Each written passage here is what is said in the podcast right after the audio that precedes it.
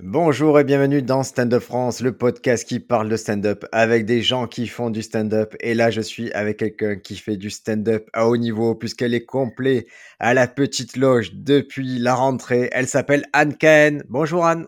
Salut Briec, ça va? Ouais, impec. Très Trop bien. content de te recevoir. Ça fait un moment qu'on devait. euh, Bah ouais, ravie d'être là en tout cas, trop contente. Ouais, et j'ai l'impression que c'est un peu ta marque de fabrique. Tu es souvent ravi de faire les choses. Euh, ouais, bah en fait si ça me... sinon je les fais pas. Enfin je me... ouais, ouais sinon je les ferais pas. Mais de, de manière générale ouais j'ai, je suis pas blasée quoi. J'aime bien. euh, Bien au contraire. Bien au contraire. J'ai l'impression qu'il y a la, la joie, c'est vraiment ce qui détermine un peu ton chemin. Ouais, bah franchement, euh, on l'a choisi ce métier quoi. Euh, on l'a choisi et je trouve que, en fait, c'est de la joie, un, parce que ça va paraître très niais ce que je vais dire et j'en ai conscience, mais je vais le dire quand même. Mais euh, genre vraiment tous les matins, je me réveille et je me dis que, enfin vraiment, je me pince en me disant que j'ai une chance dingue de faire ce que je fais et que, euh, et que, genre, il y a rien d'autre que j'aimerais faire plus que écrire, faire de la scène, faire du stand-up quoi. Donc oui, il y a de la joie et après, je crois qu'il y a un peu une joie pragmatique où euh, bah, je trouve que tout, se- enfin, je sais pas comment dire. Il y a un peu un truc autoréalisateur aussi, quoi. C'est comme ça quand t'es optimiste. Je trouve qu'être optimiste, c'est aussi un peu un choix. Où bah, plus t'es optimiste, plus tu vas avoir un- une énergie positive et plus genre tu les choses vont se mettre euh, aller dans ton sens. Donc euh, ouais, non, la joie euh, complètement. Même si euh, parfois ça va pas et qu'il y a des choses qui me saoulent, même beaucoup, mais mais globalement ouais, je suis contente de faire ce que je fais, quoi. Et comme tu es contente, tu as l'impression que ça valorise le fait que tu vas avoir plus d'éléments de satisfaction par la suite. Tu parles, tu es, je m'exprimer, c'est- c'est-à-dire que ton attitude, tu as l'impression que ton attitude, le fait d'être heureuse de faire ça, le fait de se dire, ça se passe bien, est-ce que ça aussi, ça contribue au fait que, effectivement, dans les faits, ça se passe bien aussi? Complètement. Franchement, je crois que c'est grave un cercle vertueux, complètement. Mais même, je trouve que c'est un truc même, euh, euh, quand je disais que même d'un point de vue pragmatique, c'est que euh, moi, je sais que je suis meilleure sur scène, dans l'écriture et tout, quand je suis bien dans ma vie, quoi. J'ai pas du tout ce truc de l'artiste malheureux, torturé. Enfin, il y a des- enfin, il y a évidemment plein de fois où je vais pas bien, où il y a plein de trucs qui me saoulent, je suis genre hyper irritable et tout.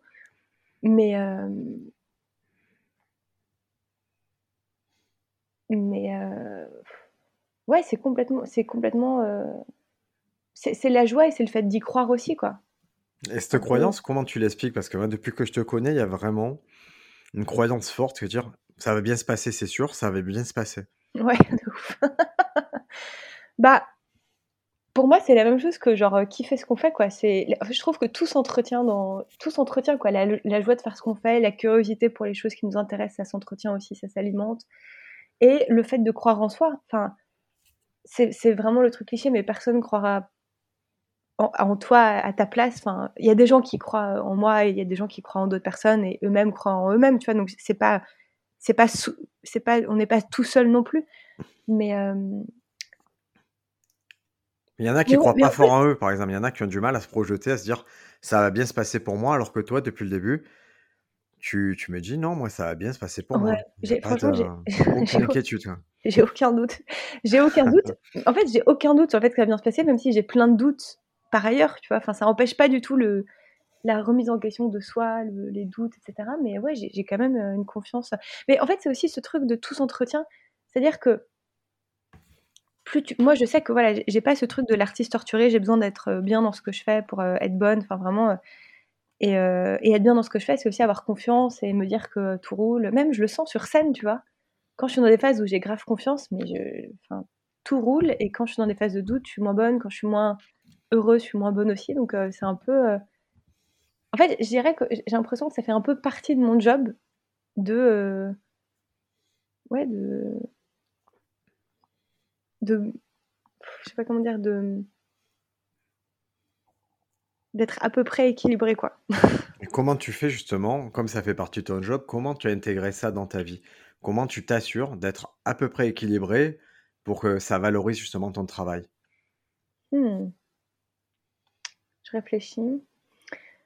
Euh, je vais commencer par les choses qui me paraissent le plus, genre les plus, les plus évidentes, mais euh, déjà, mais je crois qu'on est un peu pareil là-dessus, genre les habitudes. Les routines, ouais. Moi, je Ouais, sais que tu es quelqu'un, tu es euh, routinière, mais dans le bon sens du terme. C'est-à-dire, tu, tu as des actions à peu près obligatoires, des chemins à prendre dans la journée qui font que ça fera une bonne journée, quoi. Là, je sens, je sens que tu penses à la tournée là. Non, non, non, non, je pense, je pense au fait, mais on en parlera, mais tu vas le dire, mais on en parlera parce que moi, je t'ai vu travailler à Paris aussi, je t'ai vu travailler en tournée, mais je t'ai vu travailler à. Paris.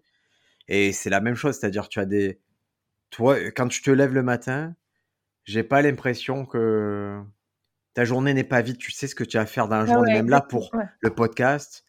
Le podcast, il arrive à une heure parce qu'avant tu as un rendez-vous et après tu auras des choses à faire, Ouais, tout. exactement. Ouais, exactement. Bah, déjà, les habitudes. euh, Mais ça, j'ai toujours eu ça. Enfin, en fait, je pense qu'il y a plein de choses qui qui, qui étaient pas liées au stand-up avant, mais qui, du coup me servent aussi maintenant pour le stand-up.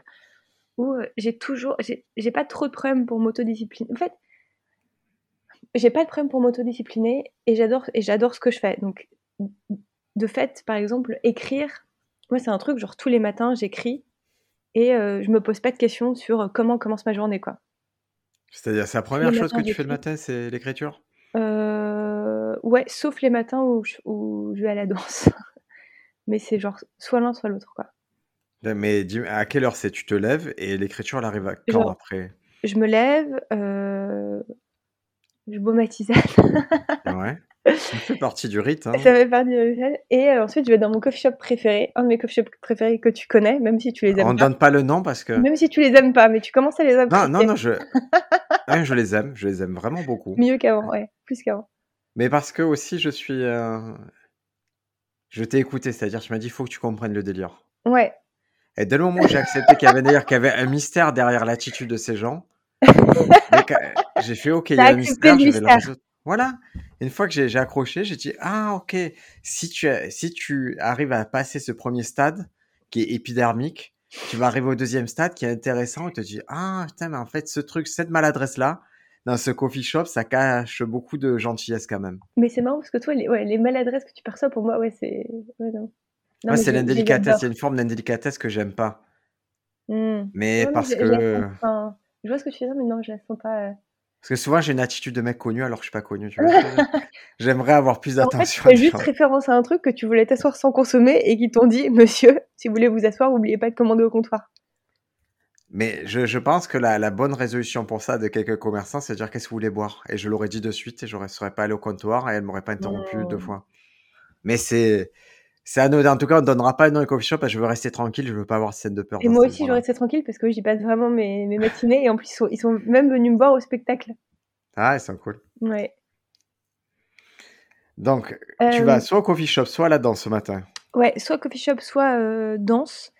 Et, euh, et du coup, bah, c'est là, c'est le matin, j'écris les matins et j'ai une règle quand j'écris. Euh, je m'impose pas de d'objectif de productivité, c'est-à-dire que je me dis pas il faut que j'ai euh, débloqué tel truc ou il faut que j'ai un nouveau euh, 3 à 5 minutes sur euh, tel sujet et tout. Euh, par contre, je me dis juste que j'ai pas le droit de faire autre chose. Pas de, tu es pas sur Insta, je tu suis fais pas sur un... je, non, je regarde pas mon téléphone, il est dans mon sac, il est en mode avion et tout. Et du coup, les séances où vraiment j'ai pas d'inspi et ça arrive quand même souvent, bah au pire, euh, je bois, je sirote mon café et je rêvasse. Mais je suis pas genre, je suis pas activement en train de faire autre chose quoi. Moi, j'étais souvent surpris en train de rêvasser dans ce coffee shop, et- mais c'est bien en fait. Bah ouais, C'est un état euh, qu'on s'accorde peu parce qu'on va toujours être occupé, mais c'est un état qui est tellement important, rêvasser. tellement agréable. Et puis surtout, je trouve que ça met moins d'enjeu sur la séance d'écriture. Parce que du coup, je me lève pas le matin stressée en me disant putain, faut que j'écrive, faut que j'écrive. Je me dis, en fait, moi, c'est comme ça que j'aborde. Je me dis, je vais aller dans mon café préféré, je vais boire ma boisson préférée, et au pire, j'ai les mains au chaud euh, en portant ma tasse et euh, je rêvasse, je rêvasse à des trucs, tu vois. Ça, c'est le pire. Et en fait, souvent, ce qui se passe, c'est quand tu rêvasses, moi, je, je repense souvent à des trucs qui m'énervent. Et du coup, quand tu penses à des trucs qui t'énervent, tu te dis, mais attends, mais pourquoi ça m'énerve? Et là, tu, enfin voilà. Et en fait, souvent, euh, ça part de là. Et Ah, c'est un début d'écriture, ça? Pourquoi ça t'énerve? ah ouais, l'irritation, c'est énorme, quoi. Ah, c'est marrant. Ah putain, mais je suis tellement irritable, c'est horrible. Je, je- Ouais, plein de trucs qui m'énervent, qui me saoulent, qui. Mais ouais. Ouais, c'est marrant que ce soit un point, un point de départ. Ah ouais, Ouais, tu c'est rarement, ouais. qui plus qui m'interpelle que ce qui m'énerve. Plus quelque chose qui sort de l'ordinaire que je me dis Mmh. c'est souvent quand j'arrive à la conclusion de moi je le vois comme ça et une autre personne le voit différemment, que là j'arrive à produire quelque chose parce que c'est cet écart entre nos 2 visions qui fait en général ma blague. Ah, c'est intéressant parce que moi souvent et vraiment j'ai honte, hein, mais quand quelqu'un surtout sur des trucs bêtes, c'est pas sur les trucs importants, mais sur les trucs bêtes, quand quelqu'un est pas d'accord avec moi, ça va vite m'énerver. Mais vraiment sur des trucs cons et du coup, ouais, moi c'est vraiment l'irritation, quoi. Ah mais c'est trop c'est c'est il faut de toute façon qu'il y ait un point de départ et comme tu dis, c'est que Ouais. le fait de penser à ça, ça te met juste dans une mécanique d'écriture et après tu te de toute façon, tu as pas l'air de te limiter dans dans le résultat donc peu importe où ça t'amène tant que Ouais, ça a ça. démarré le mouvement. Exactement. Mais du coup, je trouve que ça enlève vachement la pression sur, heu, l'écriture, quoi. Le fait de se dire que j'ai juste pas le droit de faire autre chose, quoi. Ce qui est déjà un gros truc, hein. Ah Mais j'ai tellement conscience que, heu Parce que moi souvent quand je rencontre des gens Ouais. qui écoutent le podcast, qui lisent Stand Up France, ils me disent: «Est-ce que tu le fais toi? Est-ce que tu écris 2 heures par jour?» Mmh. Je leur dis: «Mais j'ai jamais dit que j'écrivais 2 heures par jour. J'ai dit: "Je consacrais du temps au stand-up tous les jours", un temps que j'ai défini moi, qui est un temps limité et et sur la notion vague de faire du stand-up». Mmh. C'est-à-dire que même si c'est 1/4 d'heure par jour, oui, je consacre 1/4 d'heure par jour à me poser, à penser à même je pourrais ne penser qu'à qu'est-ce que le stand-up, mais c'est 1/4 d'heure par jour que je m'accorde. Ouais. Et je crois que tu atteignes te dire: «Bon, ben là, c'est un moment où je sens que tu arrives, j'ai plus de téléphone, je vais juste boire un café et je vais me forcer dans l'exercice d'écriture». Je vois pas ce qui peut sortir de mal de ça, en fait. Ouais, c'est ça. Et puis en plus, heu, non, mais c'est un moment que j'adore, quoi. C'est-à-dire que c'est vraiment, heu, je suis tranquille, heu, c'est un peu sacralisé, c'est-à-dire que j'ai jamais accepté des rendez-vous ou des trucs le matin donc c'est et puis même, franchement, ça ça j'ai j'aime tellement ce moment que parfois je préfère faire ça qu'aller à la danse alors que j'adore danser, tu vois? C'est vraiment, juste et ouais, puis je commence toujours par un peu j'ai mon petit carnet où je fais mes to do de la journée, tous les trucs à faire et tout donc sais, ça me libère l'esprit. Je sais que c'est noté, que dans l'après-midi, je vais devoir faire d'autres trucs mais le matin, c'est un peu, heu C'est-à-dire tu as tu prends un carnet, tu écris ce que tu as toutes les tâches que tu as effectuées la journée idéalement? Tout ce que je dois faire, ouais. Ouais. Et vous voyez quand on dit, hem, il y a un peu ce proverbe de dire: «Le matin, il faut commencer par faire son lit». Ouais. Bah, pour moi, heu, lister les tâches qu'on a à faire, c'est un peu comme faire son lit. C'est-à-dire, si vous si on se lève et qu'on est dans le flou dans la journée, il y aura peu de points de satisfaction. Par contre, si vous écrivez 5 choses à faire et qu'à la fin de journée, vous avez fait les 5, vous pouvez vous accorder plus d'oisiveté, vous pouvez trouver de la satisfaction ailleurs ou même si vous en avez fait que 4 et vous vous êtes sûr que la 5e, vous la faites le lendemain à 10:00, bah, ça va être plus simple pour votre esprit, ça le Ouais. relâche. Moi, j'adore ce moment où j'arrive dans le café, j'ai mon petit carnet pour mes to do et heu, j'écris et du coup, en fait, ça me j'adore commencer la journée avec une vision claire de à quoi va ressembler ma journée, avec potentiellement les imprévus possibles et tout. Mais vraiment, c'est un moment de bonheur pour moi, quoi. Je me pose, je sais que j'ai toute la journée devant moi, j'écris tout ce que je vais faire, je sais que la matinée, de toute manière, ça va être je sais exactement à quoi ça va ressembler et heu, ouais, j'adore, quoi. Mais limite même en quand je suis en vacances et tout, ces moments, j'ai hâte d'y retourner, tu vois? C'est vraiment, heu Mais ça, ça vient d'où? C'est quelque chose c'est une méthodologie qui est pas qui est pas arrivée avec le stand-up, je suppose? Ouais, non, ça, j'ai eu ça j'avais ça depuis longtemps, ouais. Ouais, ouais, non, c'est j'ai toujours eu les carnets avec mes to do, c'est je l'ai juste amené pour le stand-up, mais c'est j'ai toujours enfin À partir de quand? Tu sais l'identifier à peu près? Quand c'est que c'est devenu quelque Heu chose de de régulier? Ouais, bah, attends, je j'essaie de trouver un truc, heu Hem, attends, je réfléchis, tu couperas selon Non, moment non, il y a pas besoin, c'est une conversation, c'est normal que tu réfléchisses un peu et Ouais. Non, mais en fait, pour expliquer en gros, dans mes hem en fait, il y a plein de moments dans mes dans mes études où j'ai eu besoin de m'autodiscipliner parce que, heu, je suis sortie un peu, heu, hors des rails, disons et Ouais. du coup, bah, du coup, en fait, j'ai été obligée de tu vois, j'avais pas le cadre, classique et du coup, j'ai été un peu obligée de me créer, moi, mon petit truc qui fait que que ça marche, quoi. C'est-à-dire le cadre classique, si tu peux donner un exemple que je comprenne, tu tu es dans tes études, tu vois que ça marche pas et donc tu dois créer un système pour que ça marche? Ouais, bah, en gros, par exemple, je donne un seul exemple. J'ai j'ai 2 exemples qui me viennent en tête, qui sont un peu différents, mais heu, le 1er, c'est, hem, à un moment donné, j'étais en j'étais en prépa prépa scientifique, donc maths, maths Et je fais la version très courte. Hein. Tu l'as placé au bout de 15 minutes, bravo. non, mais attends, tu me. c'est mon plaisir. je sais. Non, mais parce que c'est très lié à ce que tu me demandes. Et, et bref, et j'ai décidé en, en, deuxième année, j'ai décidé d'arrêter la prépa. Et donc, en fait, quand la prépa, c'est hyper cadré. C'est-à-dire que tu as des cours, tu as des cols, tu as des TD, tu as des DS, tu as des DM. Enfin bref, c'est hyper structuré. Et d'un coup, je quitte ça. Euh, et du coup, je me retrouve à, bref, euh, passer une licence de maths, tout ça, mais sans aucun cadre. J'étais même à l'étranger, j'étais même pas, euh, j'avais même pas de cours, si tu veux. Et donc, je passe je, suis vraiment passée d'un extrême à un autre en l'espace d'un jour, quoi. Enfin, de quelques, on va dire, d'un jour, mais plutôt de quelques semaines, le temps de, bref. Et ouais, et du coup, bah, t'es obligé de trouver un peu des systèmes pour, genre, ouais, comment tu t'organises. Plus personne va te dire de travailler et plus personne va te donner des objectifs. Donc c'est un peu à toi de, te fixer tout ça. quoi. Donc je dirais que c'est un peu le premier moment où j'ai dû genre vraiment m'autodiscipliner. Et après, je pense que j'ai un peu toujours eu genre le sport, tu vois. Enfin, je pense que c'est ouais, un peu ça a un peu toujours été présent quoi. Mais du coup, il y a eu des, quand même des gros moments où j'ai dû genre, me bouger le cul et me dire ok comment euh, concrètement comment euh, comment je fais pour avancer quoi. Mais tu as dû trouver tes méthodes, c'est-à-dire il y a eu un temps de réflexion sur la méthode aussi. Ouais, complètement, ouais. Ouais, je, pense que par exemple, cette, je, pense que je suis pas née très disciplinée. Tu vois, je pense qu'il y a des gens, c'est peut-être inné chez eux, etc. Moi, je me rappelle de moi beaucoup plus jeune où euh, j'avais énormément d'énergie que je, me, que je mettais dans, dans, plein de choses. Euh, mais je ne saurais pas dire si j'avais cette discipline ou cette rigueur, même je pense pas, tu vois. Je pense que c'est vraiment un truc acquis dans mon cas, quoi. C'est mais c'est pas transmis non plus. Euh, par les parents ou par la famille, tu veux dire? Non, je pense que ce qui est transmis par la famille, c'est plus l'exigence euh, envers soi-même, le fait de, tu vois, de, de un peu, euh, ouais, plus l'exigence, mais pas tellement la. En tout cas, je dirais pas que c'est la discipline, quoi. D'accord. Si maintenant, on a quelqu'un de discipliné qui va le matin. Qui Donc, tu, fais aussi le choix. Je trouve ça intéressant de te dire bon, notre métier, globalement, le, point fixe, l'obligation, c'est le soir, c'est de se produire. Ouais. Mais ça te laisse quand même toute la journée Ce qui est pour faire des choses.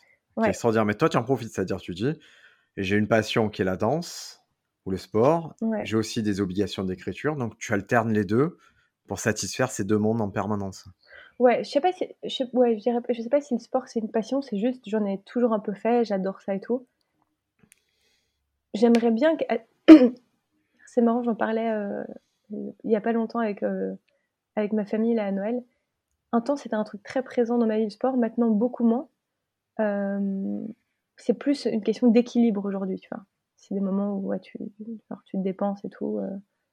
je sais pas si, je dirais pas que ça a été une passion, j'aimerais bien que ça le redevienne, que je m'investisse plus. Là, c'est plus une question genre d'équilibre, tu vois. Tu dois le faire. Ouais, je dois le faire, ouais. Euh, déjà, sinon, je me sens pas très bien et, puis ça me fait plaisir et c'est un peu des moments de, ouais, de d'échappatoire. Euh, attends, c'était quoi ta question du coup Parce que j'ai un peu dérivé? C'est, je disais que tu profitais, tu avais vraiment ah mis à profit notre mode de vie en fait. Ouais, mais alors c'est marrant, c'est marrant, tu vois, moi je me parce que j'ai, j'ai eu un moment, enfin avant stand-up, j'avais pas du tout cette vie-là. Euh, moi, mais c'était l'inverse, comme tout le monde. C'est-à-dire que les journées, c'est pris par le boulot et le soir, euh, t'es libre, quoi. Et je me souviens que euh, j'avais déjà le kiff de faire mes to d'écrire sur des carnets. Genre, mais à l'époque, c'était, j'écrivais pas, c'était juste mes to-do list. J'ai toujours fait ça, quoi. Donc et je me rappelle de quasiment tous les matins, je passais devant des cafés pour aller au métro ou prendre un vélib pour aller au taf. Et je voyais des gens dans des cafés. Et je savais pas ce qu'ils faisaient. Et je me souviens systématiquement, je me disais, putain, mais que font ces gens, quoi? Pour moi, c'était l'image du bonheur de voir quelqu'un dans un café en train de taffer sur un ordi ou écrire ou n'importe quoi un mardi matin, quoi. Et j'ai toujours associé, et tu vois, c'était bien avant la scène, je crois que j'avais encore jamais, enfin, c'était même pas envisageable à ce stade pour moi, ça c'était même pas une option. Et je me souviens que j'ai toujours fantasmé sur ces gens qui étaient dans des cafés en semaine, les matins. Et il y avait un tel mystère pour moi à les regarder en me disant, mais en fait, pour moi, ce serait ça le bonheur, quoi ce serait de pouvoir avoir cette vie-là sans aucune idée de, de, de ce qu'il y avait derrière. quoi. Donc en fait, je crois qu'avant même de faire du stand-up, je pense que je fantasmais sur euh, ce rythme de vie. quoi. Et maintenant hein. que tu les fréquentes, ces gens, Et maintenant, Ils je sont dans les cafés. Tu gens est-ce que tu connais la typologie de ces gens-là? Parce que heu, je la connais, mais tu sais vraiment, je crois qu'un de mes plus grands kiffs dans le fait d'être dans ce milieu, c'est le le mode de vie, quoi. Je en fait, vraiment, je te dis, j'ai je je crois que enfin, c'est pas que je crois, c'était l'image du bonheur avant même de faire du stand-up, quoi. D'avoir des journées un peu que tu peux organiser et heu, avec des impératifs, heu, le soir, quoi. Moi, je j'ai beau je reviens dans les années 2000, d'accord? Vraiment Ouais. je suis à la fin de mes études, j'ai la vingtaine et je je travaillais déjà dans dans les cybercafés, choses comme ça. Mes horaires, c'était le soir. C'était les mêmes horaires que le que le stand-up Mmh. et j'étais déjà persuadé à cette époque que c'était les horaires qui me feraient du bien. Mmh. Parce que ça te laisse et pareil quand je travaillais plus tard en tant que journaliste, je je prenais le soir parce que je savais que ça me laissera la journée pour faire du surf, faire des choses et Ouais. et je et je voyais pas mieux que ça, quoi. Ouais. Ah ouais, mais moi, c'est c'est vraiment un un bonheur, mais franchement, le luxe que c'est, quoi. Je trouve que ça, c'est un truc tu vois, on parlait de la joie au début. Moi, je veux jamais, pour avoir connu autre chose et avoir su à l'époque que je je vivais pas du tout un rythme qui me convenait, mais j'avais pas du tout idée qu'un autre mode de vie était accessible. Je veux pas perdre cette espèce d'euphorie que j'ai chaque matin en me disant: «Putain, alors j'ai certes plein de trucs à faire, j'ai des rendez-vous, j'ai des trucs, j'ai des obligations, mais globalement, c'est quand même moi qui organise mes journées» et ce kiff-là, je veux jamais je veux jamais être blasée, quoi. Je je trouve ça tellement extraordinaire, je trouve que c'est le luxe suprême, quoi. Pour moi, c'est le luxe suprême d'organiser sa vie, heu, son emploi du temps, c'est le luxe, heu, suprême, quoi.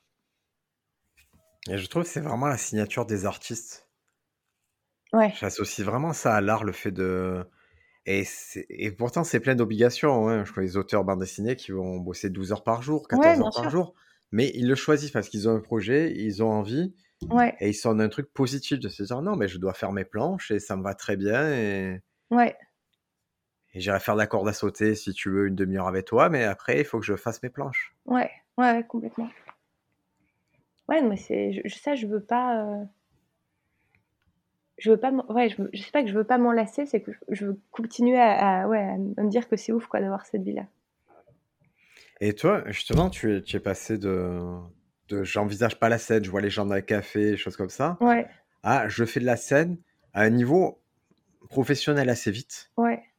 Et c'est quoi la transition? Comment ça se fait que tu bascules d'un monde professionnel où on voit que tu as fait une prépa, où tu où as sûrement eu une vie, heu, professionnelle, heu, à un niveau très correct? Comment comment tu bascules? Alors, en gros, heu, pendant que j'avais pendant que je fantasmais sur ces gens dans des cafés, tous les matins en allant au taf, en prenant le métro et tout.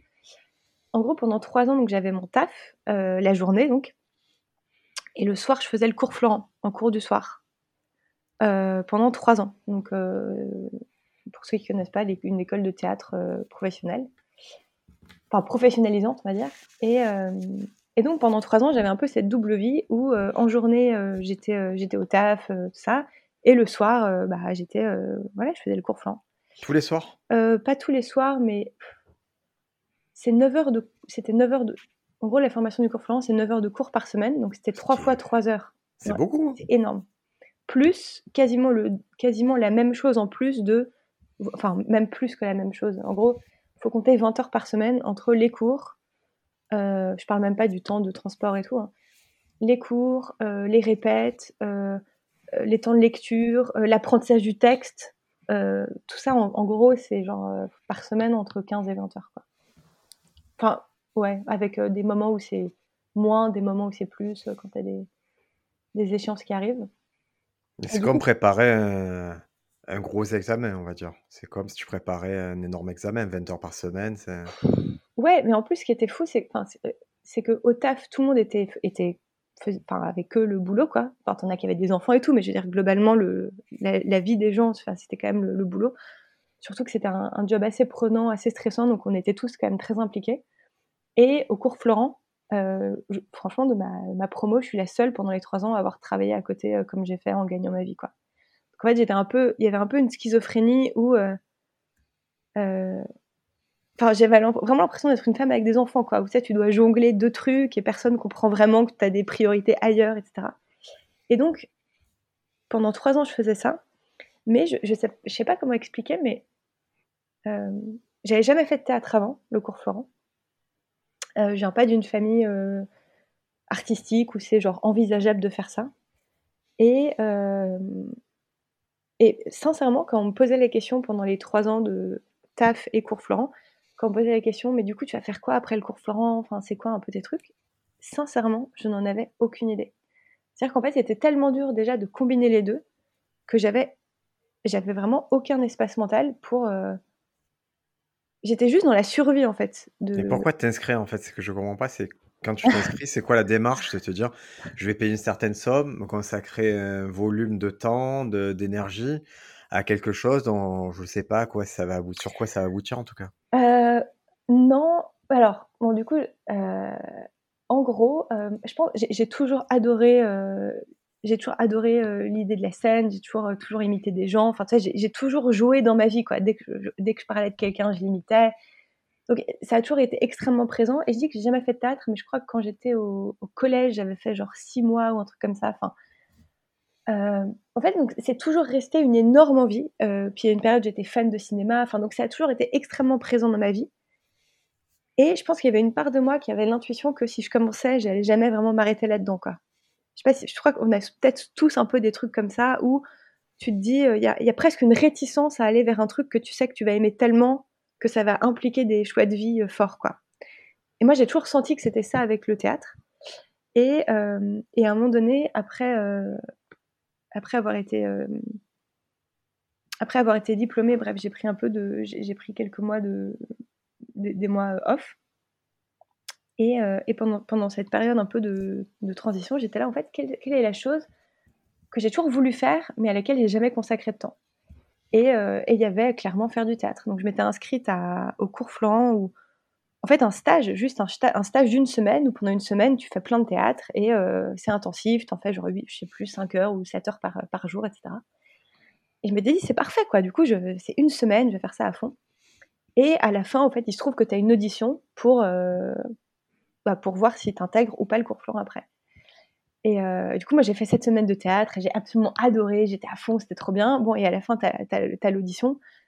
Et euh, bah, quelques semaines plus tard, on m'apprend que je suis prise. Mais si tu veux, c'est tellement inenvisageable pour moi de faire le cours flanc que euh, je réponds même pas. je donne pas de nouvelles. et j'envoie évidemment pas mon chèque d'inscription. Enfin, vraiment, je, je fais absolument rien, quoi. Et donc, quelques mois, cool, parce que c'était genre, je sais pas, il, devait y avoir six mois entre ce stage et l'éventuelle rentrée. Et donc il y a plusieurs mois qui s'écoulent et là, euh, je, je sais pas, je vois une tante que je vois jamais parce qu'elle habite aux États-Unis et donc c'est le genre de personne où, bah, un peu comme avec toi d'ailleurs, où quand on se voit, on va, on va vite parler de plein de choses importantes. Tu vois, on va pas, il va pas y avoir de la place pour du bullshit ou autre chose. On va, bref. Et avec elle c'est pareil. Du coup elle me dit mais raconte, t'en es où, euh, qu'est-ce que tu fais et tout. Et je lui dis bah voilà, là je vais rentrer en France, j'ai envie de travailler. Euh, euh, envie de travailler là-dedans, etc. Donc finalement, la, qu'on appelait, dans, l'éducation, toute l'innovation qui était liée à l'éducation à l'époque, ça me passionnait, bref. Et euh, me fait ok, trop cool. Et je lui dis ah, et by the way, euh, j'ai été prise dans cette école de théâtre, mais bon bah, en gros, il y a autre chose qui m'intéresse. Je, pense que je vais aller dans staff, ça me fait, ça me fait kiffer et tout, voilà. Et elle me dit mais attends, j'ai pas compris. Donc tu me dis que tu as été prise dans cette école, c'est une bonne école, ça s'appelle comment? Je enfin ça va, c'est le cours Florent, etc. Mais elle me dit mais attends juste, je comprends pas tu as l'air d'esquiver ça comme ça, pourquoi est-ce que, euh, est-ce que juste tu t'inscris pas, euh, quitte à voir si tu le fais ou pas, quoi?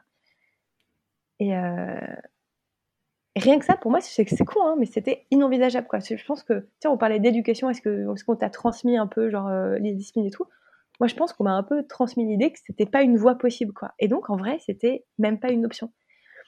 Et elle me fait promettre de d'envoyer au moins mon chèque d'inscription. Donc le lendemain, elle m'appelle en me disant est-ce que tu l'as fait? Je fais non, toujours pas. Donc là vraiment, elle me bouge le cul et elle me dit envoie ton putain de chèque d'inscription. Et donc j'envoie, euh, j'envoie mon inscription, j'envoie, euh, enfin j'appelle Florent en disant bah voilà, euh, finalement je, veux bien m'inscrire, est-ce qu'il reste de la place? Non. Et le lendemain il m'appelle en mode bon bah on a eu un désistement, on, vous rend votre place, genre c'est bon, vous faites la rentrée. Et du coup j'ai commencé le cours Florent en même temps que mon taf, genre à une semaine d'écart avec euh, l'idée que j'allais faire ça deux semaines et que j'allais arrêter quoi. Et, euh, et, puis finalement, j'ai fait deux semaines, j'ai fait six mois, j'ai fait un an, j'ai fait deux ans, j'ai fait trois ans. Mais je pense que chaque année, c'était déjà tellement dur de combiner les deux que je me posais la question de savoir si je continuais. Et euh, ouais, je pense que c'était tellement pas mon milieu que quand je suis arrivée à Florence, j'avais même une part, presque une part d'ego mal placé de euh, ok, moi je fais ça deux semaines, après je me casse, je, je suis pas une, je suis pas une troubadour, enfin j'ai une vraie vie à côté, euh, ciao les gueux quoi. Et donc c'est vraiment grâce à cette personne qui m'a, grâce à cette tante qui s'appelle Sophie, et qui, ouais, qui juste a trouvé ça absurde que je, enfin qui, ouais, qui, qui m'a vraiment. Qui a apporté un regard extérieur, euh, une situation qui pour elle était claire. hein, c'est qui était limpide pour elle, quoi. Et qui pour moi était, c'est fou, hein, parfois, euh, comme ça, c'est important de parler à d'autres gens, euh, qui était limpide pour elle et qui pour moi était genre euh, in- inenvisageable, quoi. Enfin, je t'ai dit, j'étais même pas inscrite, euh, j'ai pas de nouvelles, enfin, Le chèque, c'est combien? Putain, c'était, c'était 400, je me rappelle encore. Ah, ça va, 400. Ah, ouais, Tu non, peux faire deux semaines. Moi, c'est- 400, tu peux faire deux semaines, dire j'arrête. Ouais, mais symboliquement, quand tu sais que tu veux pas continuer, ce qui était le cas à l'époque, t'as vraiment l'impression de. Enfin, mais je suis d'accord. Mais elle m'avait même dit, si c'est ça le problème, je te le paye. Hein, donc c'était même pas une question d'argent, c'était juste. euh, Je pense qu'il y avait au fond cette réticence de euh, putain, si je commence. euh, pff. Mais on n'est pas éduqué, hein, peut-être. euh, Je, je vois ce, ce schéma-là, il revient chez plein de gens, chez qui nos parents, comme c'est pas envisageable, comme ils n'ont pas transmis ce truc de c'est possible, on l'a pas, tu vois. euh, Je vais prendre Alexis Le Rossignol, bah, ses parents, c'est pas, c'est pas dans leur vie l'artistique comme ça, donc euh, effectivement, ils ont du mal à comprendre euh, des blagues pour faire, euh, pour gagner sa vie, de faire des blagues, c'est un peu complexe à comprendre et ils peuvent pas te transmettre cette croyance que eux-mêmes n'ont pas. Ouais, c'est ça. Et puis surtout, c'est un milieu. Je pense qu'encore plus que la, croy- que la croyance, c'est un milieu qu'ils ne connaissent pas, quoi. Ouais. j'ai- j'ai un peu grandi avec l'idée que euh, être, être artiste, c'est euh, c'est euh, être un peu à côté de ses pompes, c'est pas beaucoup bosser, euh, c'est être un peu genre dit il est temps et tout. Enfin, moi, j'ai grandi, je pense, avec une. Pas, pas forcément lié à ce que mes parents me disaient, mais de manière générale, un peu dans, dans le cadre dans lequel j'ai grandi. Pour moi, artiste, c'était pas du tout un compliment. C'était un truc, euh, c'était pour les, les gens qui, Ouais, qui, étaient un peu en un échec, artiste. Ouais, mais ça Ouais. justifiait plein de choses. Ouais, c'est un peu un artiste. Ouais, mais moi, nous, c'était même pas un terme qu'on employait, ou même dans mon entourage large, tu vois, c'était. C'était des. Enfin, c'était pas un truc, quoi. C'était même. euh, Ouais, c'était plutôt péjoratif. En tout cas, j'ai. Peut-être que mon- mes frères et ma sœur auront un avis différent, tu vois, mais. Mais. euh, Eux, ils sont dans l'artistique ou pas du tout? Non, pas du tout. Mais par contre, ils kiffent tout ce qui est artistique, ils ont une vraie sensibilité à ça. Euh, dès le début, ils étaient à fond. Même quand je me suis inscrite à Florent, que c'était, tu vois, même pour nous, entre un, un peu une sortie de route d'une certaine manière, ils étaient à fond. Enfin, donc, ils sont travaillent pas dedans, mais ils sont à fond par, euh, par plein d'aspects euh, dans l'artistique, quoi. Et est-ce qu'ils continuent à t'entourer justement Euh, Là, ton spectacle a commencé en septembre. Et je me souviens quand on en parlait, tu avais une. Ou la certitude que ça allait bien se passer. Tu me disais, ouais, mais moi, il y a ma soeur, elle va m'aider aussi. ah ouais, et mon frère, de ouf.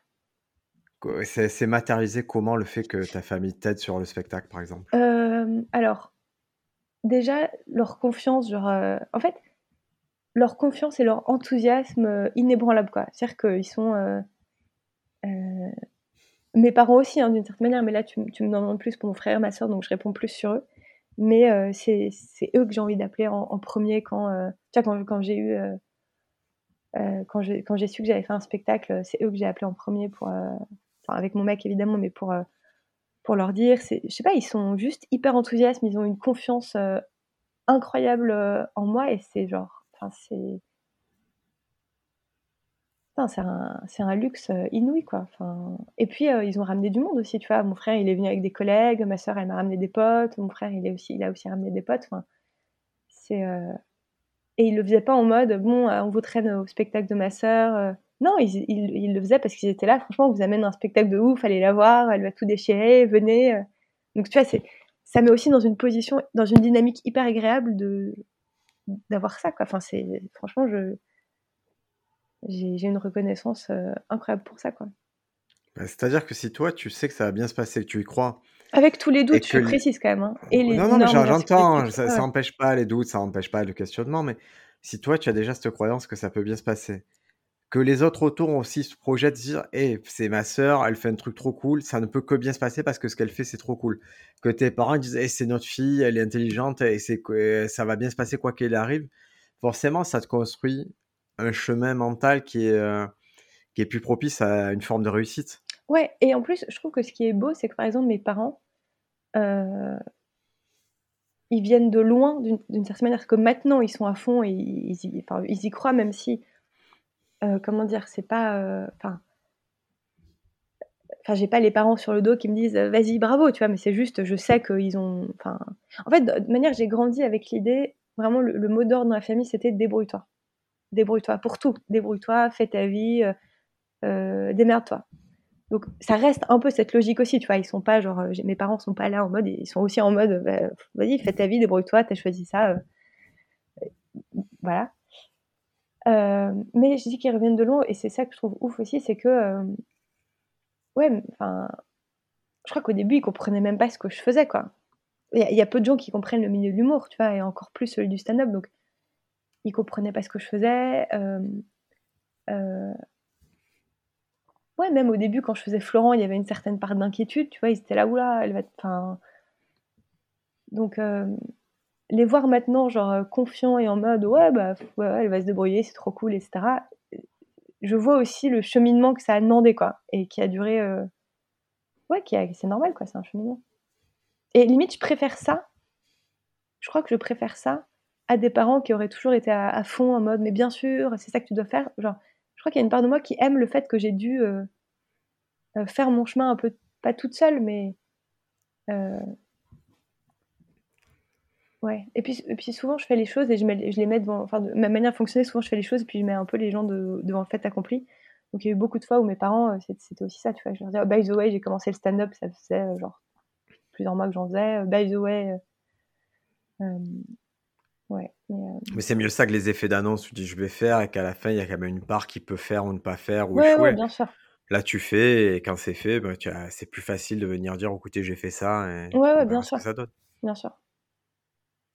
Et ton spectacle, donc, euh, je vais parler un peu avant le spectacle parce que tu fais partie des gens qui ont, à mon sens, une bonne gestion de leur image.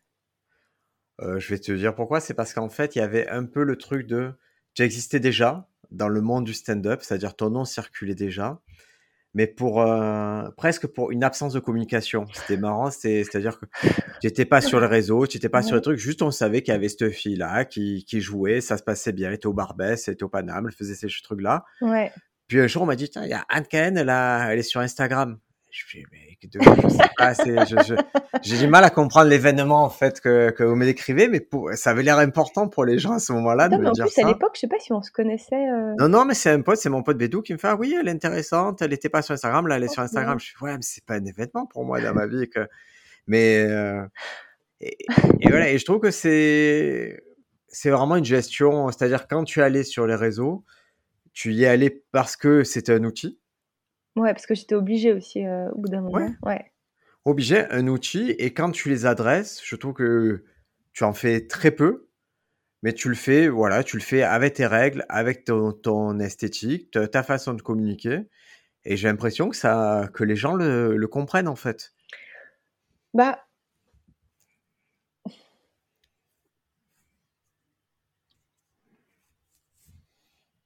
Oui, enfin, je sais pas comment dire. Il y a, en tout cas, c'est une communication qui est fidèle à ce que je suis, à savoir, j'aime pas les réseaux sociaux. Je sais que c'est important. Euh, j'ai pas envie d'y passer moi personnellement beaucoup de temps. Euh, ce que font les gens sur les réseaux m'intéresse relativement peu, et donc j'ai pas envie que ça prenne une grosse part de euh, mon temps, mon énergie, mon espace mental et tout. Et donc c'est vrai que je fais peu. Après, il y a aussi une part de moi qui est un peu plus mitigé où euh, parfois je me dis putain je devrais en faire plus. Puis maintenant tu sais il y a la notion il y a la question du remplissage. Du coup euh, forcément tu te poses des questions sur est-ce que je devrais en faire plus etc euh, machin. Mais pour l'instant ouais pour l'instant en fait je vois pas aujourd'hui tu vois je, me vois pas ouais pour l'instant je vois pas ce que je pourrais c'est pas je fais rien donc dire je vois pas ce que je pourrais faire de plus c'est un peu c'est un peu absurde, mais. Euh je vais donner un exemple très simple, c'est que tu as fait, quand il a été question de faire la photo du spectacle. Ouais. Moi, je trouve que artistiquement, tu as, tu as fait des choix. Tu as sorti euh, une affiche de spectacle qui te. Voilà, professionnelle, qui te ressemblait, qui racontait l'histoire que tu voulais raconter. Par la suite, sur les réseaux, euh, quand tu dois communiquer, tu mets des photos qui n'ont pas été retenues pour l'affiche. Ouais. d'autres trucs de ce shoot, c'est professionnel, c'est très bien, mais c'est ça fait juste passer l'info que tu veux. Mais je vois que tu forces pas. Tu communiques sur le fait, euh, en story, sur les choses éphémères, tu communiques sur le fait bah, que ça se passe bien le remplissage ou qu'il reste des Ouais. à remplir et tu donnes euh, voilà les infos nécessaires. Mais moi, je trouve que tu es totalement en harmonie avec à la fois ton rapport aux réseaux sociaux et à la fois en harmonie avec ce que tu es dans la vie ou sur scène. C'est-à-dire, tu tu te forces pas où il n'y a pas de joie, tu, on te retrouve pas où il n'y a pas de joie en fait. Et quand tu arrives, ça se voit que tu le fais, ça te fait très plaisir. Moi, je vois le peu de choses que tu poses sur Instagram, je me dis, oh non, ça lui a fait plaisir de partager ça avec nous. Ouais, du coup, à la fois, je fais euh, pas plus que ce que j'ai envie de faire, et en même temps, voilà, je me, je me demande si je devrais pas faire plus. Mais je- ouais, bah, t'as, t'as des notions de remplissage, tout le monde te dit euh, il faut que tu sois plus sur Insta et tout. En même temps, j'ai un peu l'intuition que mon chemin va se faire euh, sans, devenir, sans, euh, sans que Insta soit une grosse part de, comment je grossirais. Euh, parce que voilà, maintenant j'y suis plus et je fais plus de trucs, mais fondamentalement, par exemple, je sais que moi, faire des vidéos sur Insta ou des trucs comme ça, enfin, quoi que, je sais pas. Non, poster des interactions, tu vois, poster des interactions, des trucs comme ça, ça ouais. Après, créer des formats purement Insta ou des vidéos, ça, je sens que c'est c'est pas moi, quoi. C'est- J'ai aucun, aucun euh, tressaillement, euh, tu vois, artistique, machin, quand je, quand je pense à, à, à ça, quoi. Donc, euh, je sais que je le ferai pas. Par contre, euh, ouais, poster, commencer à poster des interactions du spectacle, des trucs comme ça, ouais. Mais non, C'est mais je un truc un peu de produit de luxe aussi. hein. Je trouve c'est marrant que, que ta rareté, je trouve qu'elle fait partie de ta valeur pour le coup. Ouais, après, je trouve qu'il y a un peu une différence entre ce que le milieu perçoit et, euh, et ensuite ce que le, Le grand public le grand public, voilà, exactement. Et, euh, et du coup, je pense qu'à terme, le, le grand public, enfin, j'ai l'impression que je grossirais, euh, voilà, sans que Insta ait été une part importante de ma trajectoire, même si, bah, voilà, je, je ferai des trucs dessus un peu comme aujourd'hui. Euh, et en même temps, euh, ouais, bah, euh, ouais, je me... problématique de remplissage et tout, je sais pas. Pour l'instant, en tout cas, aujourd'hui, ça me va. En- ce qui est sûr, c'est que je ferai jamais des trucs qui me, qui me ressemblent pas. Enfin, tu vois, tu, tu me verras jamais, sauf au troisième degré, en faisant des saluts la commu, ça comment ça va aujourd'hui. Mais et puis, en fait, fondamentalement, j'ai- j'aime pas ça, quoi. Je crois que le vrai truc, c'est j'aime pas ça, quoi. Moi, je m'intéresse pas tant à ce que tu feras pas, mais à ce que tu fais actuellement. Ouais, Je me dis actuellement, quand tu interviens, c'est réfléchi. Tu fais des trucs qui n'ont pas l'air de te coûter beaucoup à toi en tant qu'énergie, qui n'ont pas l'air en tout cas, tu vois. Et, et, et quand ça arrive à moi en tant que communication, je me dis, bah ouais, c'est élégant. De toute façon, le, ce qu'elle me présente, c'est pro. Elle dégage une image pro et elle n'a pas besoin aujourd'hui. Tu vends pas une image de invitez-moi dans votre village, je vais faire tourner serviette, ça va cartonner. Pour l'instant, tu vois une image de non, non, je suis, je suis à Paris, ça se passe bien. Puis euh, par la suite, tu vas avoir euh, des, des dates de tournée où tu vas bah, sûrement nous dire bah, je vais arriver dans telle ville, ce serait bien que vous veniez voir si ça vous a un peu euh, ouais, interrogé. Mais je vois que tu, tu es consciente que ça va. Tu, comme tu ouais. dis, tu, ça va se passer avec ou sans ça. Quoi. Après, comme je suis passée de zéro instinct à, euh, à commencer à faire enfin, quelques petits trucs, le tout début, même ça, ça me coûtait en énergie, parce que je partais tellement de zéro. Je savais, vraiment la boumeuse, quoi. Je savais même pas comment faire un post. J'avais jamais posté de ma vie, même Facebook, hein. Je crois que enfin, Et, euh, et euh, vraiment, même pour mon premier post, j'étais allée chez Nathalie, Nathalie Boitel, euh, qui m'aide aussi sur le spectacle. Enfin bref, on, on en reparlera si, si, on, si on veut. Mais en tout cas, juste pour parler d'elle et Insta, au tout début, genre même posté, euh, premier post, j'étais allée chez elle en mode meuf, mais explique-moi comment, euh, comment je poste, est-ce que là ça va? J'avais même besoin que quelqu'un me rassure à côté en me disant c'est bon, tu peux cliquer sur publier et tout. Mais euh, ouais, non, pour l'instant ça me va. Mais ouais, franchement, pour l'instant. mais c'est, marrant que tu, tu me dis boomeuse, mais tu n'es pas du tout boomeuse pour le coup. Tu vois, tu es d'une génération qui devrait être pleinement dans Insta, t'approprier vraiment l'outil. C'est quelque chose auquel tu, tu as volontairement tourné le dos. hein. Bah ouais, en fait, euh, ouais, en fait, sincèrement, oui. C'est-à-dire que euh, je crois que fondamentalement, j'adhère pas à l'idée qu'il y a derrière. Et en fait, Briac, sincèrement, je, je n'ai aucun intérêt pour la vie des gens sur Insta. Mais vraiment aucun. Ça m'emmerde. Euh, J'y vois aucun intérêt. J'y vois rarement de l'authent- de l'authenticité. J'y vois beaucoup d'auto, euh, machin, de narcissisme et tout. Euh, je n'adhère pas et je trouve qu'on est très. euh, on s'habitue vite, je trouve, un peu aux dérives que ça génère. Et je ne cautionne pas ça en fait. Sincèrement, j'ai- pas d'accord de, principe sur le truc de base quoi. Et, et surtout, je n'ai strictement rien à foutre de la vie des gens quoi. Donc j'estime aussi que c'est un peu le cas pour, pour la mienne. Enfin. Donc euh, ouais, j'ai un peu ce. Mais par exemple, j'ai le jour où j'ai créé mon compte Insta, j'ai supprimé Facebook par exemple. J'étais en mode non mais deux réseaux sociaux, c'est trop pour moi quoi.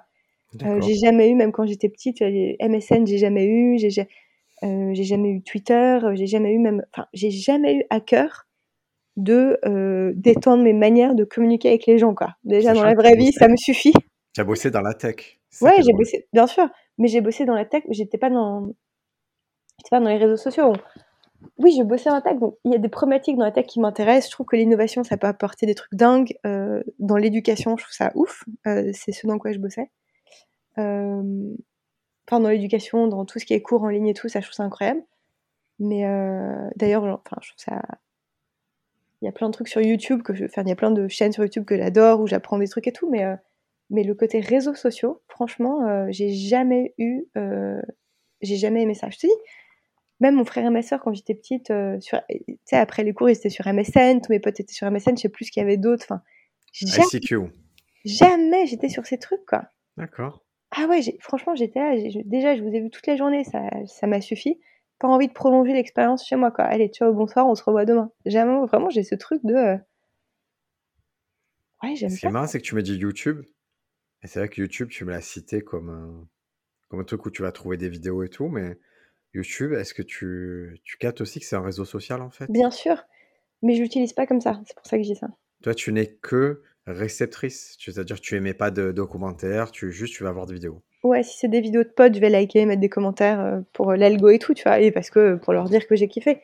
Mais euh, ouais, j'ai.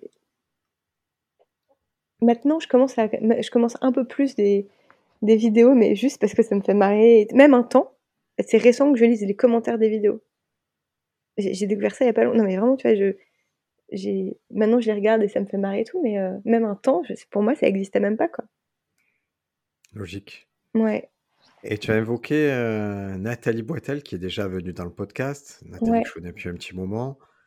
Et euh, donc, elle, elle est intervenue bah, dans, sur le spectacle. Elle est ouais, intervenue à un stade assez, assez embryonnaire du spectacle. ouais, Euh, et c'est vrai que quand tu m'as dit, je bosse avec quelqu'un sur le spectacle, je me suis dit, ah oui, d'accord, c'est quelqu'un.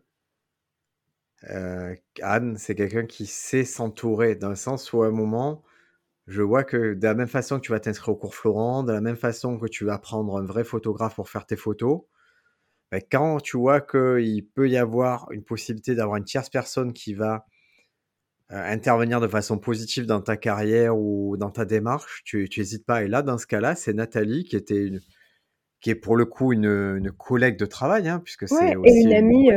Voilà. ouais, et on était d'ab- on était d'abord amis, et- enfin on s'est rencontrés dans le milieu.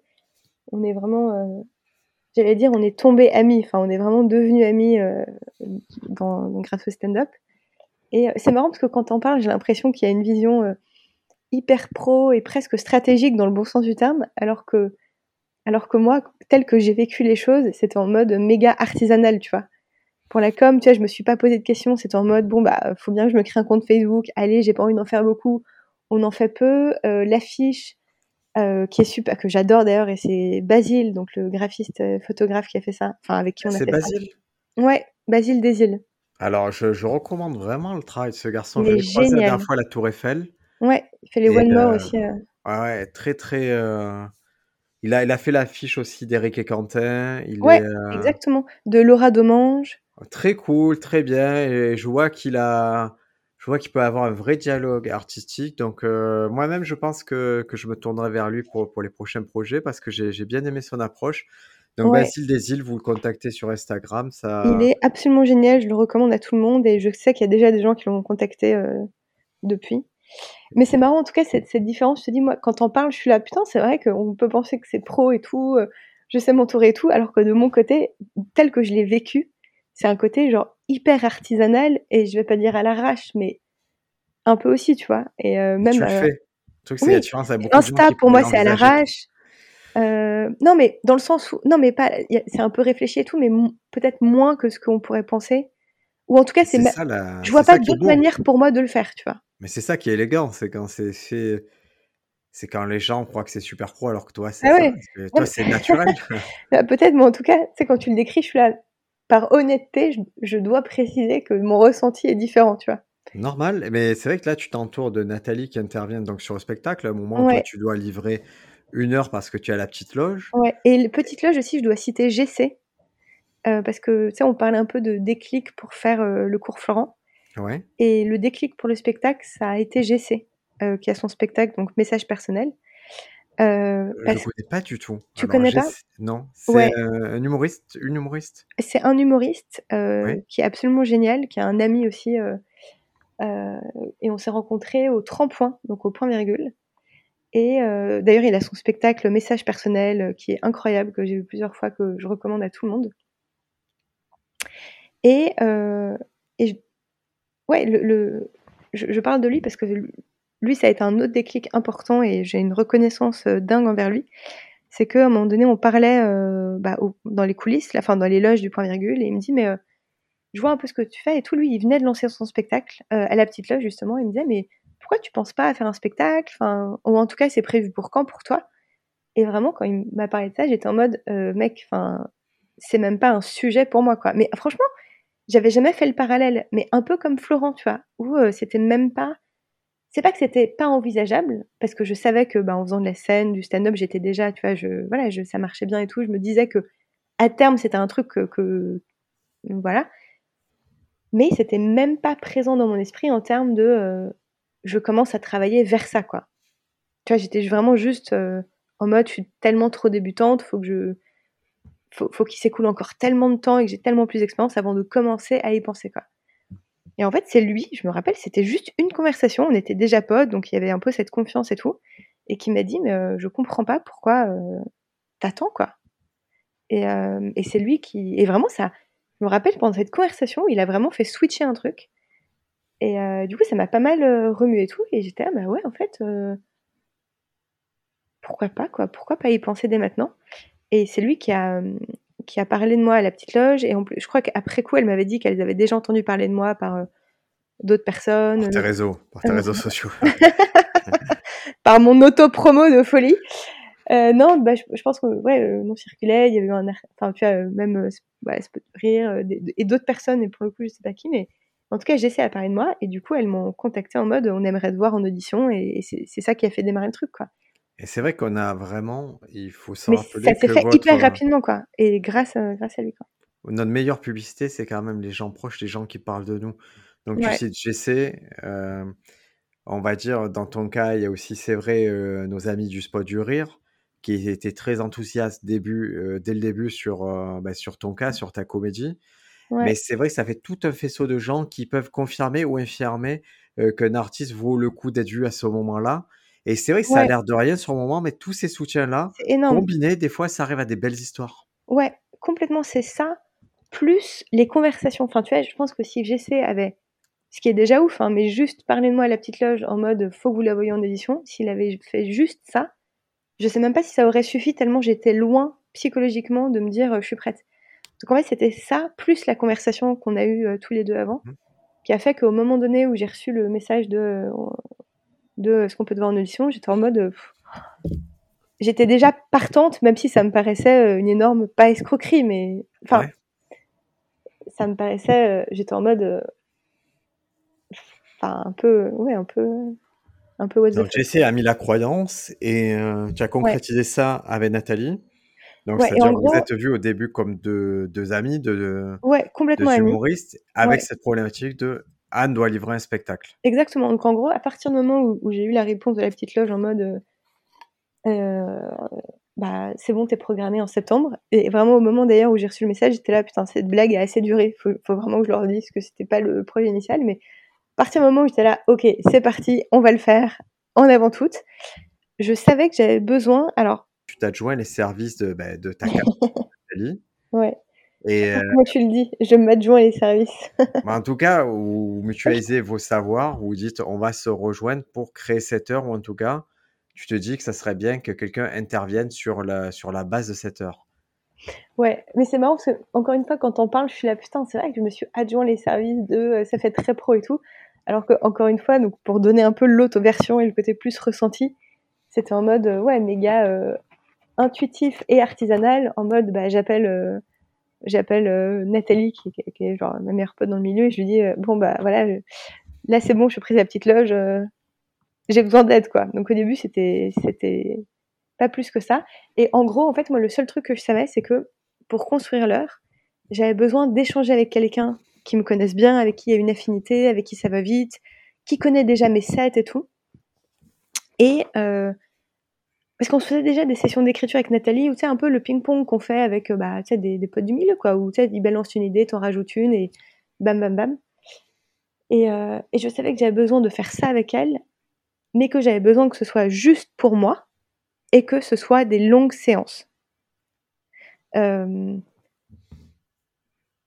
parce qu'il y avait des thèmes qui n'étaient pas encore développés, tu vois, c'était des idées embryonnaires, parce qu'il y avait des, il y a aussi la structure à penser et tout. Et donc je savais que j'avais, en fait, je savais que j'avais besoin de son temps et de, euh, et qu'on avait déjà cette complicité et cette amitié qui faisait que ça allait très vite entre nous, quoi.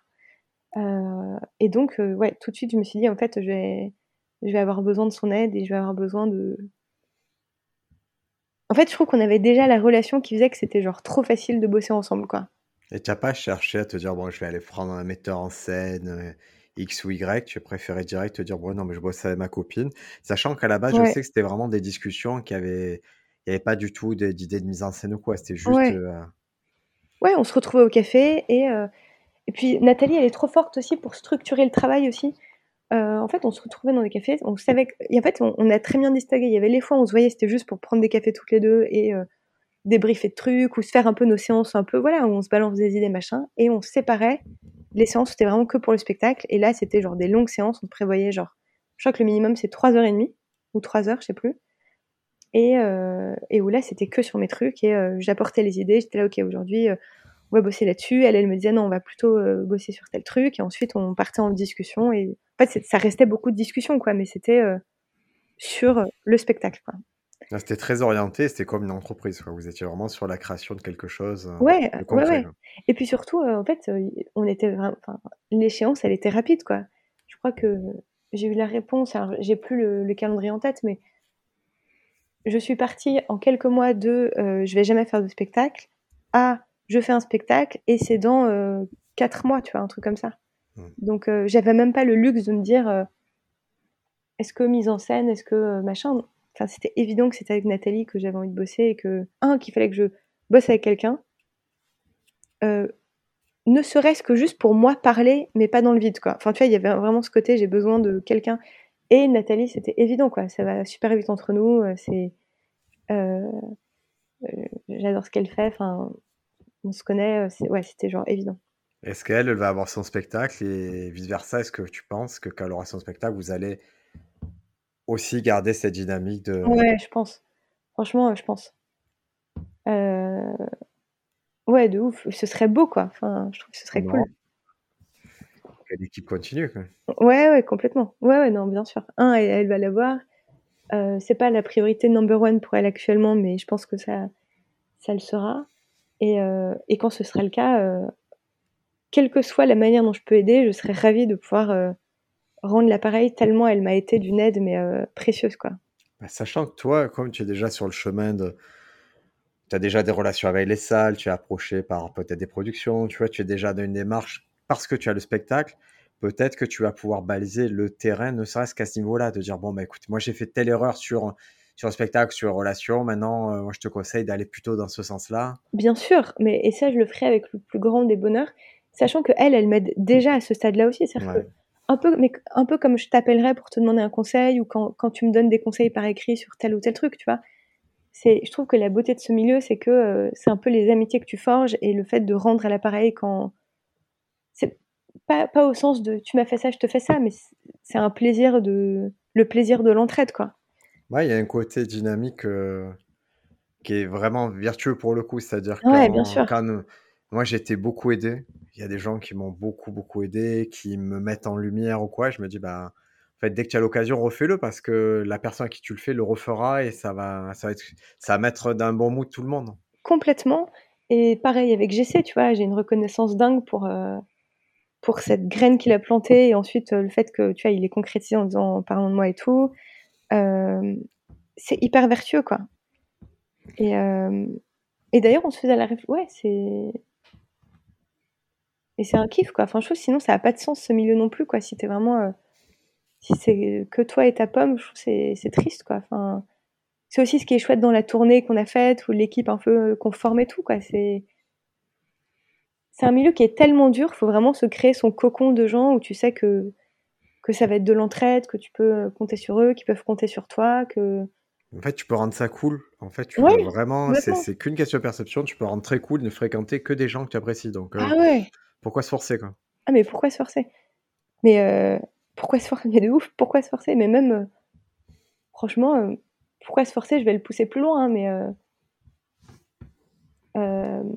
moi, les scènes, quand il y a, quand y tu vois, il n'y a pas des humoristes avec qui j'ai des affinités particulières, je, j'ai même forcé à, à parler tout, je joue, je, je, me casse, ou alors, Je t'avoue, j'y vais même plus. hein, je t'avoue, je suis au stade d'après où ça me parle pas, j'y vais pas. Et c'est si c'est pendant des mois que j'y vais pas, ça, je me suis aperçu que le, le soleil se levait encore, que ça changeait rien à ouais, personne, ouais, que j'aille pas. Tout Moi, je pense, je pense que j'en suis pas à ce stade, mais que, mais clairement, je chemine vers là. Ah ouais. Ou même, tu vois, je prends beaucoup moins de café avec des gens euh, en dehors des scènes. Enfin, en fait, j'aime tellement avoir mon temps dans la journée pour faire mes trucs que, tu sais, quand les gens me demandent des cafés, des trucs, des machins, je suis là, franchement, on se croisera aux scènes, ou vas-y, on se dit quand on joue, on se croisera. Enfin, flemme de sortir de chez moi pour te voir, quoi. Ouais, Donc, euh, compréhensible. ouais. Attends, je sais Et plus. donc là, tu Ouais. vas être prolongé. euh, non, tu as été prolongé à Nouvelle Scène, donc tu vas continuer À le spectacle. loge. à la Ah, petite loge. pardon, à la petite loge. Là, tu, tu anticipes beaucoup. Mais, mais tu vois, tu n'as pas dit non, donc c'était non, non. Non, non, façon, on va être très clair. La petite loge, c'est 20 places. La Nouvelle Scène, c'est plutôt une jauge de 100. Donc, Ouais. Ah, t'exagères, c'est 25. Ce qui est à ce stade, là, tu m'enlèves, tu m'enlèves 25% de mon des effectif. hein. remplissages. voilà. Donc, vous voyez que vraiment, il y a une progression et on accepte tous la progression, se dire, bon, ben, c'est très bien, il faut être sold out à la petite loge, puis après, on peut envisager plus gros. Et toi, je sais qu'il y a une logique vraiment, c'est très euh, empirique à ton approche. Donc, tu es prolongé à la petite loge. ouais. Tu vas avoir quelques mars. dates jusqu'en mars, quelques dates, euh, bah, tu vas venir jouer à Marseille. Ouais. Je joue à Marseille, j'ai joué à mon spectacle à Toulouse aussi fin janvier.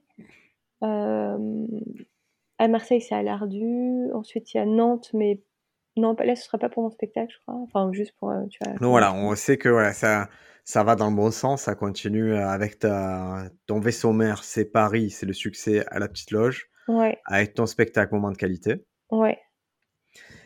De ça, on, si on suit ton actualité euh, sur les réseaux, quand même, tu prends le temps de partager le fait bah, que tu vas faire plusieurs plateaux, que tu continues à faire les plateaux. Ouais, ça, je continue à faire plein de plateaux, ouais. Euh, Moins qu'avant, mais là, je recommence à en faire euh, beaucoup, ouais. ouais. Mais tu vois, par exemple, ça, je le, je le, pour revenir à l'histoire de com, ça, je le partage plus du tout. En fait, il y a, euh, tu vois, typiquement, je, j'avais, j'avais pas envie de surcommuniquer. Donc avant, bah, quand je faisais plein de plateaux sans spectacle, je disais où je jouais un peu partout, et tu sais, il y a un peu l'effet vertueux, bah, on voit que tu joues beaucoup, donc on t'invite partout. Et avec le spectacle, ouais, j'étais plus en mode, si je communique, euh, enfin, je trouve que ça avait pas trop de sens de dire venez me voir euh, en spectacle et après de dire euh, mais vous pouvez me voir partout ailleurs euh, Gratuitement. gratuitement, Ouais. gratuitement ou en payant euh, moins ou euh, ouais, ouais, Non, mais c'est, c'est tout à fait logique, hein. Il n'y a pas de...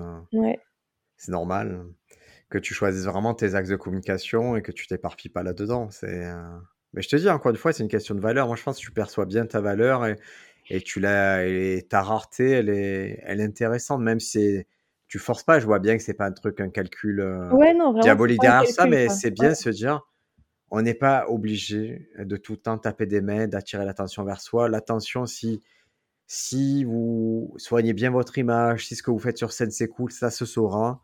Et voilà, votre, vous aurez de la valeur. Quoi. ouais, ça pour le coup, enfin, autant il y a, il y a je dirais, il y a peu de choses stratégiques, euh, un peu dans la com, dans tout ça et tout.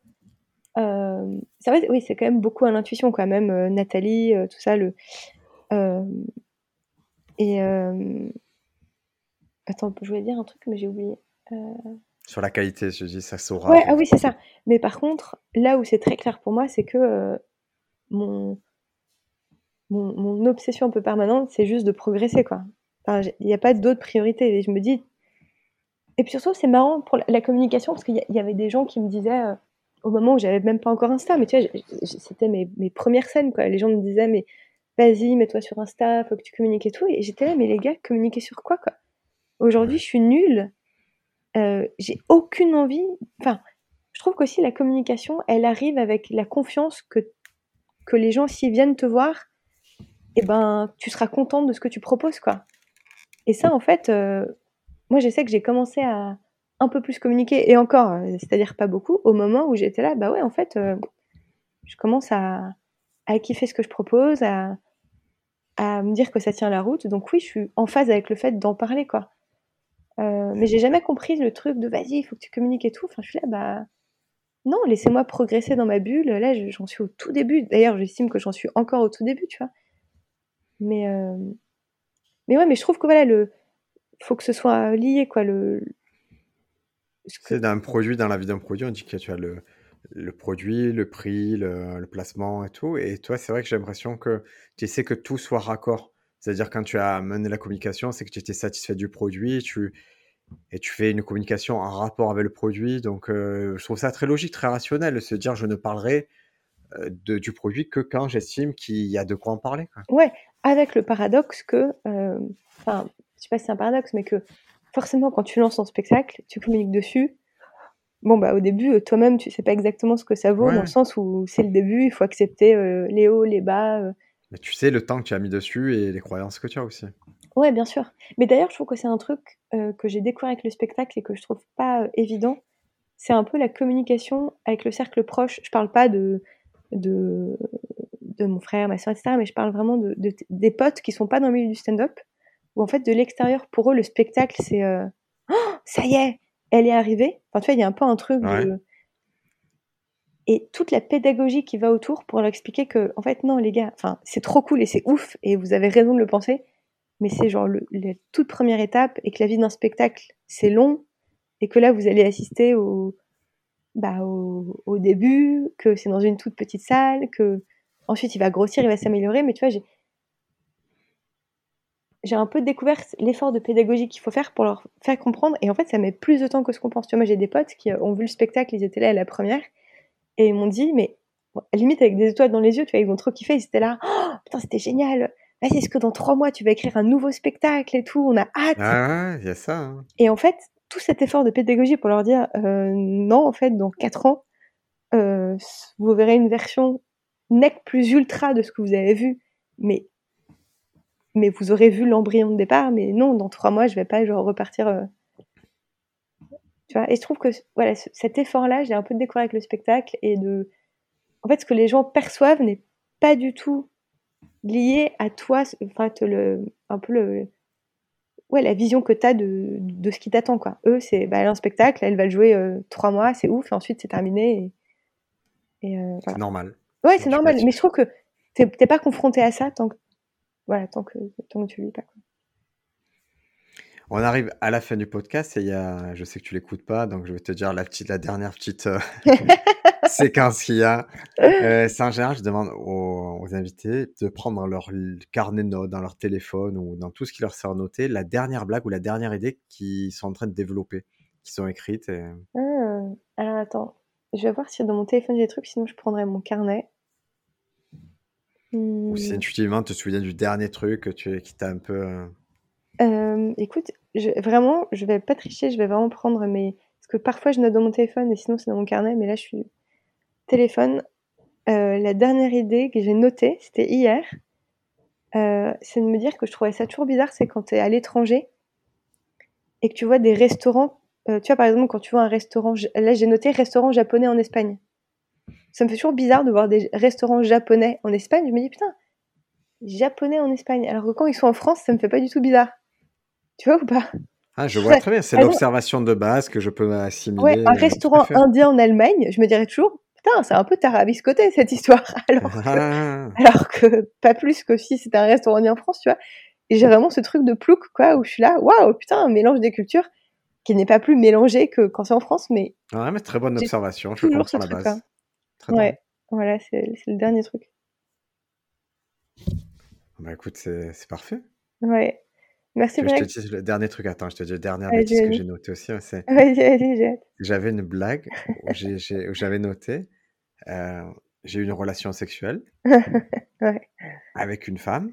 Ouais. Et après, je trouvais ça toujours bizarre de préciser que c'était avec une femme, de devoir préciser que c'était avec une femme. Et depuis, je m'interroge sur pourquoi j'ai voulu préciser ça alors que le metteur en scène me dit Tu n'as pas besoin de préciser. Je fais Si, si, je vais préciser.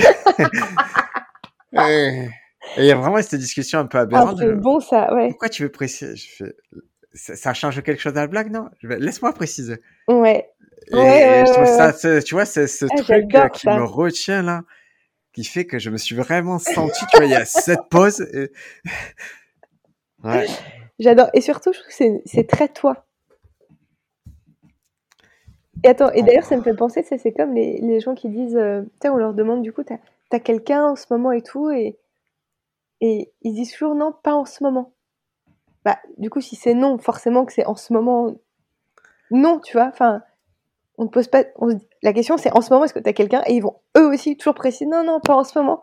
Pour vraiment, tu as cette envie de montrer que j'ai eu par le passé, j'aurai par le futur, tu vois. Ah, mais elle est drôle, cette observation aussi. Non, pas en ce moment. Non, pas en ce moment, ouais. Ça, c'est une manière de.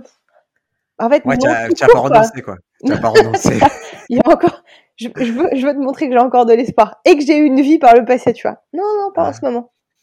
Ah, c'est marrant. Tu vois, et ceux qui, ceux qui sont vraiment dans, dans, le fond du fond, ils diront toujours euh, non. Non. Il y aura même plus de temporalité, tu vois. C'est non. C'est très bon, ça aussi. Je, je prends. Mm. bon, annoncer qu'on peut te retrouver à la petite loge, que ça se passe très bien. On n'a pas besoin de vous, on n'a pas besoin de Stand Up France, on n'a pas besoin des réseaux. Venez quand même, si Venez quand même. Venez voir ça, Ça, vaut le coup. Venez. Euh, vous allez voir Anne aussi sur le Braze Comedy Tour 2023. Le Braze Comedy Tour, il va, on va aussi avoir des dates exceptionnelles à Nantes, dans les Deux-Sèvres, dans, ouais. Euh, dans plein d'endroits un peu rigolos comme ça, à Brest. Donc euh, voilà, suivez l'actualité de Anne Cahen sur Instagram. Vous savez qu'elle met pas beaucoup, mais que du pas la pression. euh, on va aussi rappeler euh, bah, les personnes qui ont compté pour toi. Nathalie Boitel, que vous retrouvez sur Instagram. Ouais, GC. Euh, GC, son compte Instagram, c'est ici GC. Ouais, exactement, qui a son spectacle Message personnel. Voilà, message personnel que vous pourrez trouver au Théâtre du Marais. Exact. Merci beaucoup Anne. J'espère bah, que tu reviendras l'année prochaine, la saison prochaine, avec euh, dans le podcast en me disant ça y est. Maintenant, je remplis des 500 places, je me gaffe. Ça me paraît tellement lointain. Mais c'est le chemin. Mais c'est le chemin. C'est le chemin. À la prochaine. Bonne fin d'année. Merci Briac pour l'invite. Ciao, ciao. Ciao.